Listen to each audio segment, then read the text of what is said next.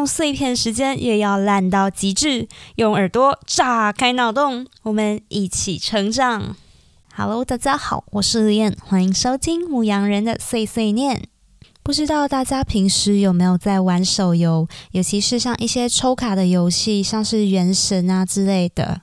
今天我们就来通过手游玩家所使用的网络流行语来探讨语言如何侧面反映出我们对世界的理解，并且如何影响着我们思考的方式。今天主要关注的流行语呢，是在抽卡游戏当中常用的“很欧”“很飞”等等一系列的流行语。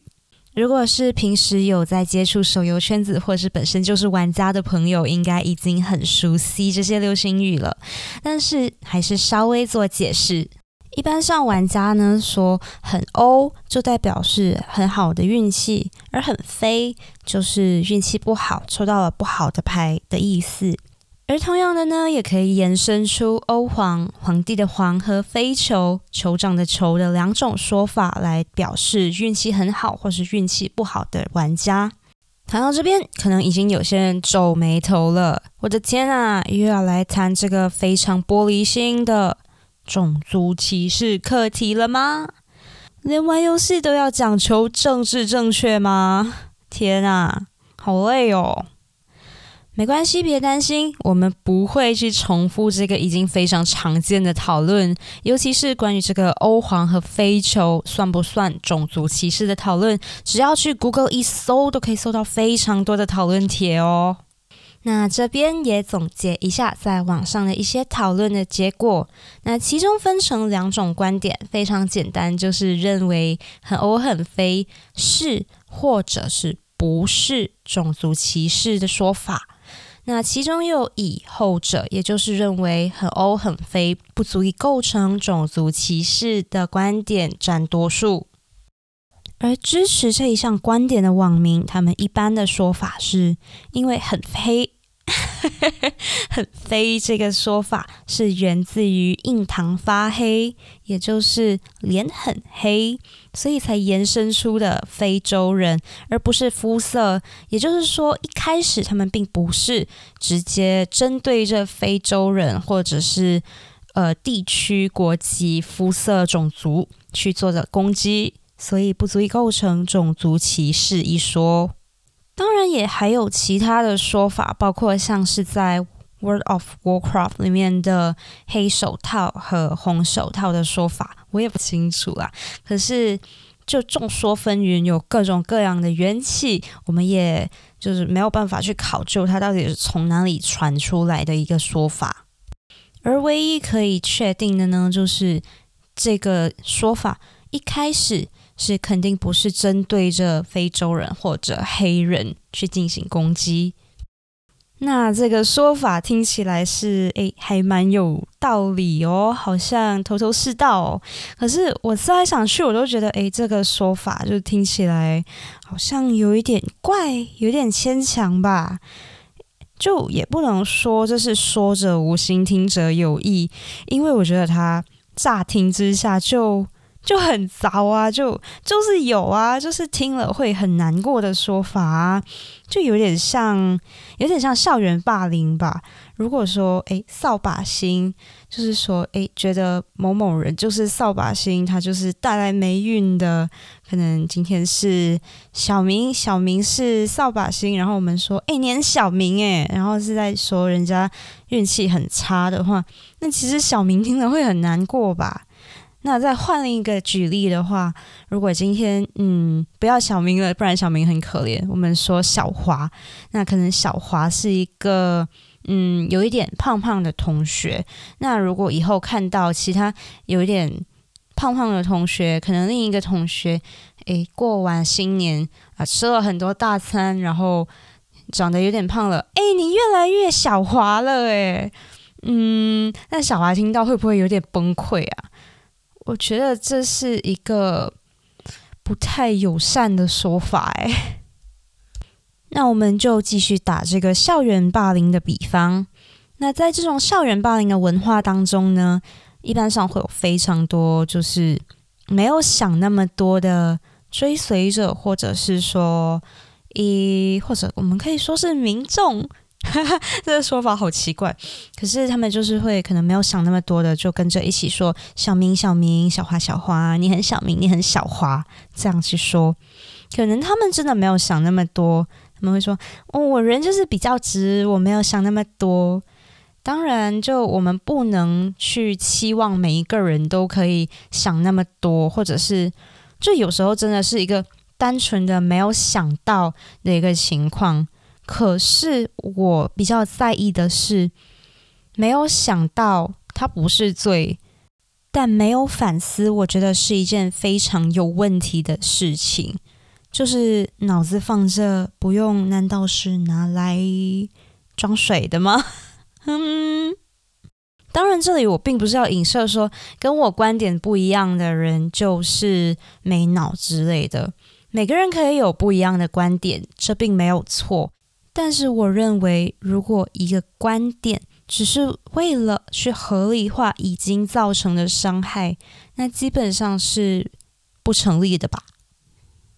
现在我们回到就是很欧很飞的讨论上，那其实我们也可以说，诶。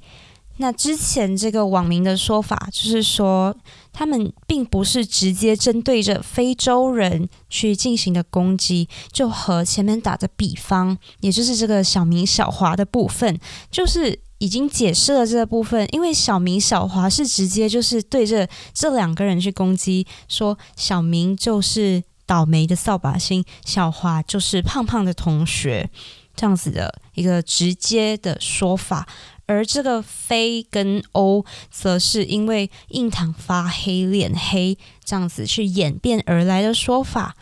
简单来说，就是结果一样，但过程或者是说初衷不一样。所以，或许我们可以说，它原本并没有强烈的种族歧视意味，但是它还是有可能冒犯或是引起特定族群的不适。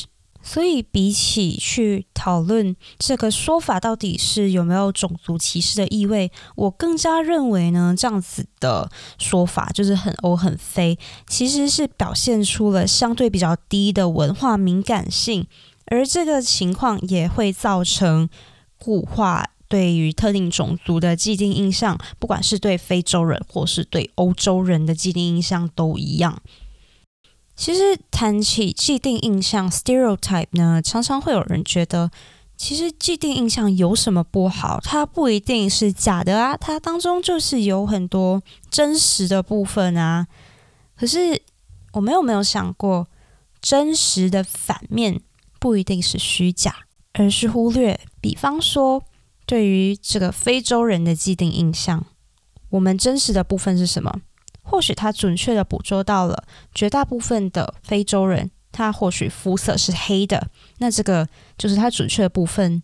但是如果对非洲人唯一的印象就是黑，而不去呃包括他其他的部分，他的文化，而我们对于非洲人的理解就仅仅限限制在黑这个部分，那他是不是某种片面而不够全面，不够？完整的一个了解，它就形成了一种片面的既定印象。那或许小华数学很好，那你不见得去说另一个数学很好的同学很小华，你偏偏就选了一个很胖这个形容这个印象去跟小华这个名字做连接，是不是一种非常不公平的既定印象呢？听到这边，应该有些人会说：“OK，get that，某种对特定群体的污名化嘛，那当然是不太好嘛，不太友善。那对欧洲人的既定印象，嗯，普遍上应该可以说是，呃，比较正面的吧。那应该不算太糟糕的事情，甚至可能还有一点好，会吧？就是对于欧洲人而言。”事实上，既定印象，不管是正面的或负面的，都有可能造成负面影响。首先，我们先不提，就是呃，它的涵括性或许有一点不够足。比方说，非洲，那如果非洲有不黑的非洲人呢？欧洲，如果欧洲有不白的欧洲人呢，那其实也是非常的常见。那他们会不会觉得有一点不舒服呢？那这是一点。那另一点呢，就是我们可能很容易忽略，就是不符合这个既定印象的群体。比方说，如果我们对于欧洲人的既定印象是非常的有钱，很 rich，那欧洲的一些呃 underprivileged 的弱势群体，会不会因此受到忽略而得不到充足的支援呢？然而，既定印象它一定是很糟糕的东西吗？其实也不然。既定印象之所以存在，是因为我们每一个人都在不断的学习。我们不可能从一开始就能了解全世界所有的文化、所有的人。那我们自然需要透过一些比较片面的方式，去认识一些在我们熟悉的领域、熟悉的环境以外的文化，或是一些其他的事物。那我们通过这些片面的理解，对于世界有了初步的了解和概念。从这个角度出发，其实既定印象可以帮助我们更加快速的了解我们所不熟悉的人事物。但我们还是要注意，如果这些既定印象成为了固化而死板的信念，那我们就是把活生生的人还有文化变成了固定的符号。再举一次之前的例子好了。如果过了十年，我们的小华他已经不是胖胖的同学了，他成功的减肥，然后他嗯来到同学聚会，然后他听到还是有人在讲：“哎呦，十年不见，你越来越小华喽。”然后有人见到他：“哎，你是哪位呀，同学？”他说：“我是小华。”然后对方说。哎，你怎么可能是小华？小华是棒棒的诶，我不信啦，你不是小华啦。那你跟我讲你是谁？你是小华的弟弟吧？嗯，那那你你信不信小华马上一拳揍过去？有点过分了吧？是吧？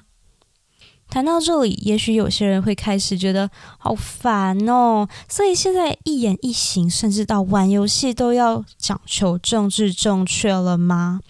其实有时候，不如换一个方式去看它哦。不一定是政治正确，你只是在尝试当个更好的人，尝试尽可能减少你一言一行可能造成的伤害，或是可能造成的影响。前面说的没有想到，并没有错，但抗拒反思是值得反思的。这一期牧羊人的碎碎念就到这里喽。如果你喜欢我的内容，欢迎关注我的 Instagram shaps dot murmur dot podcast，同时也欢迎你通过留言箱或是 Instagram 与我交流你的想法。那么我们下一期再见喽，拜拜。